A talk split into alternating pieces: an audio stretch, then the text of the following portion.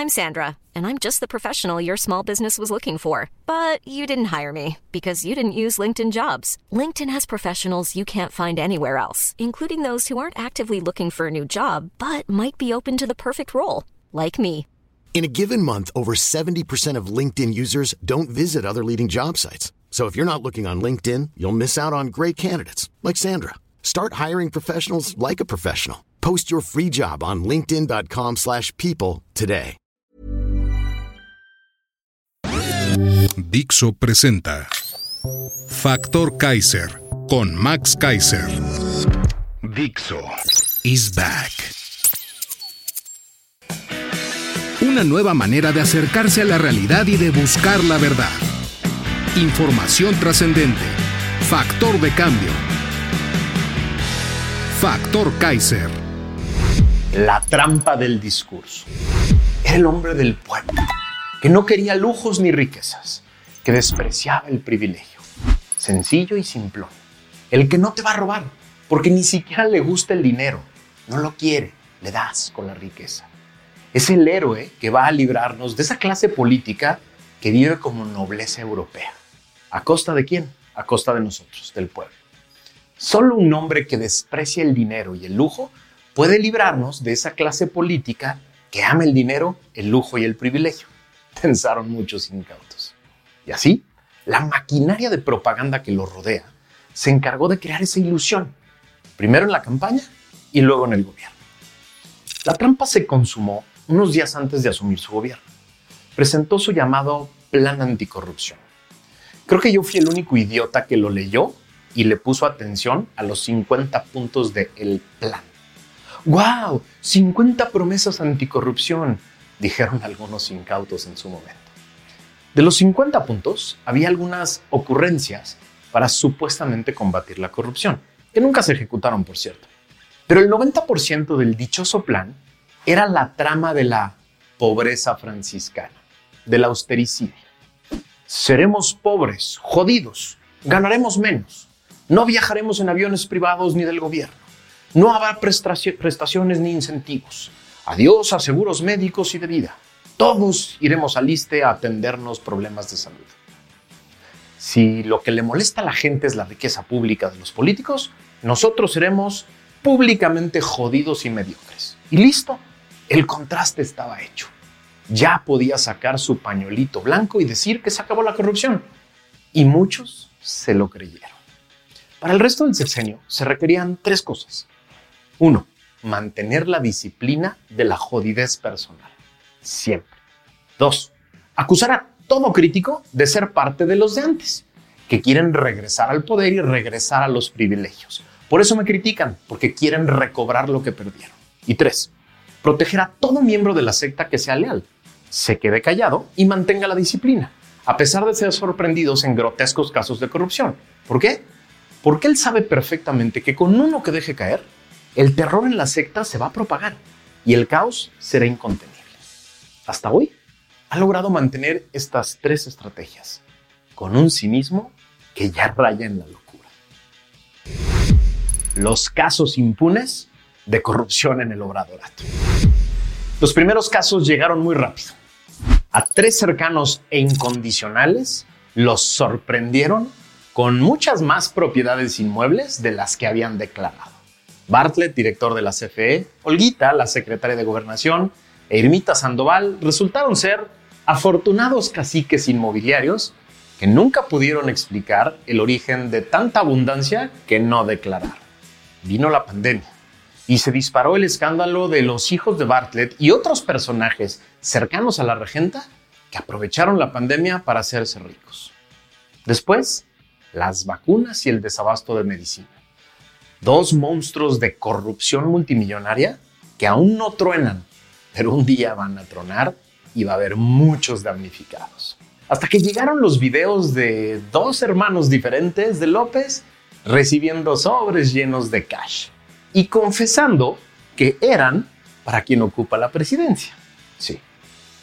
Lo negó de nuevo. Y su amigo Gertz se encargó de empantanar también estas investigaciones para que nunca supiéramos la verdad. Surgieron después escándalos de corrupción en una de sus obras consentidas, en Dos Bocas.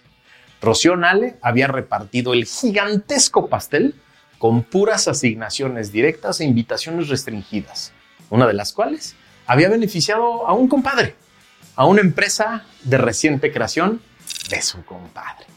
Lo negaron y nada se investigó. Luego, la casa de Houston. Misil por debajo de la línea de flotación, flotación porque ya no había como decir que eran los otros. Uno de sus hijos vivía como rey en una casa de la empresa a la que mejor le ha ido en Pemex en todo este sexenio, en términos de contratos y de pagos.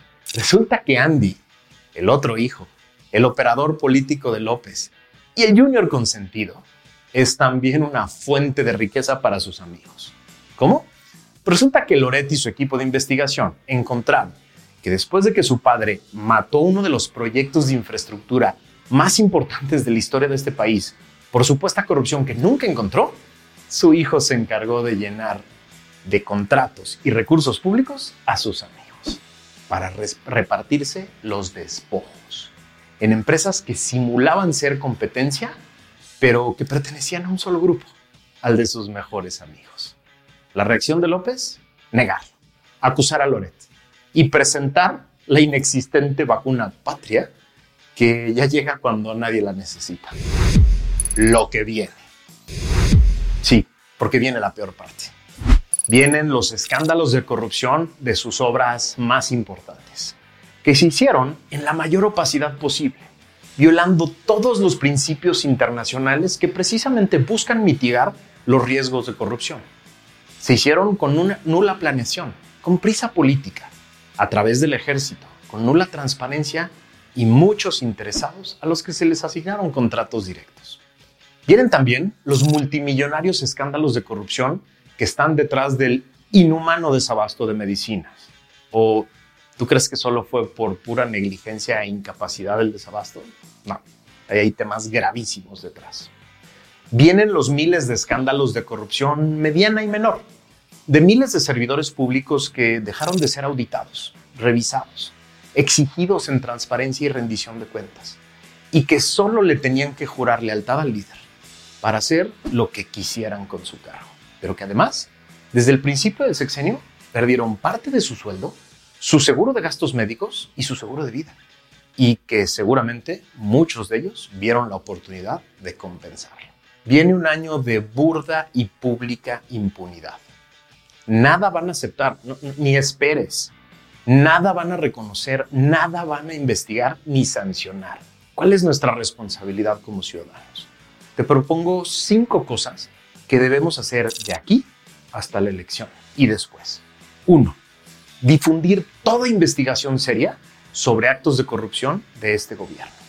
Dos, exigir vehementemente justicia para que sea más evidente la impunidad. No va a venir la justicia ahorita, pero se hace evidente la impunidad.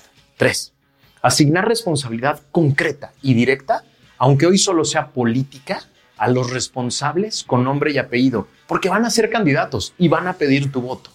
Cuatro, exigir candidatos de oposición sin esqueletos en el closet, carajo, con un perfil de integridad mínimo y con una agenda anticorrupción clara y completa. Y cinco, no votar por nadie que le haya sido desleal a México. Esto es muy importante. Ya basta de ser ciudadanos tibios. Ya basta de ser ciudadanos que perdonan y olvidan lo que sea es nuestro momento y es nuestra responsabilidad de hacerles pagar a los desleales. Con nuestro voto les hacemos pagar que le hayan sido desleales a México. Por eso es tan importante que te acuerdes de cada caso, que entiendas cada caso, que entiendas quiénes son los responsables, que los veas con nombre y apellido y que te asegures de recordarlos, porque van a estar en la boleta, te lo aseguro. Muchos de ellos no solo van a querer ser candidatos a la presidencia, muchos de ellos quieren ser senadores, diputados, gobernadores de sus estados, presidentes municipales. Y es importantísimo que aprendamos a asignar responsabilidades. No puedes olvidar sus nombres, no puedes olvidar los casos de corrupción en los que estuvieron involucrados, porque no los queremos en el poder. No queremos que sigan siendo parte del Estado mexicano y que nos sigan robando.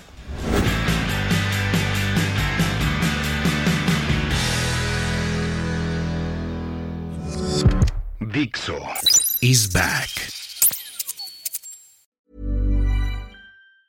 ¿Te preocupas por tu familia? Entonces, ¿por qué darles solo huevos ordinarios cuando pueden disfrutar de lo mejor? Eggland's Best, los únicos huevos con ese delicioso sabor fresco de granja, además de la mejor nutrición, como 6 veces más vitamina D, 10 veces más vitamina E y 25% menos de grasa saturada que los huevos regulares, además de muchos otros nutrientes importantes. Así que, dales los mejores huevos. Eggland's Best, mejor sabor, mejor nutrición, mejores huevos.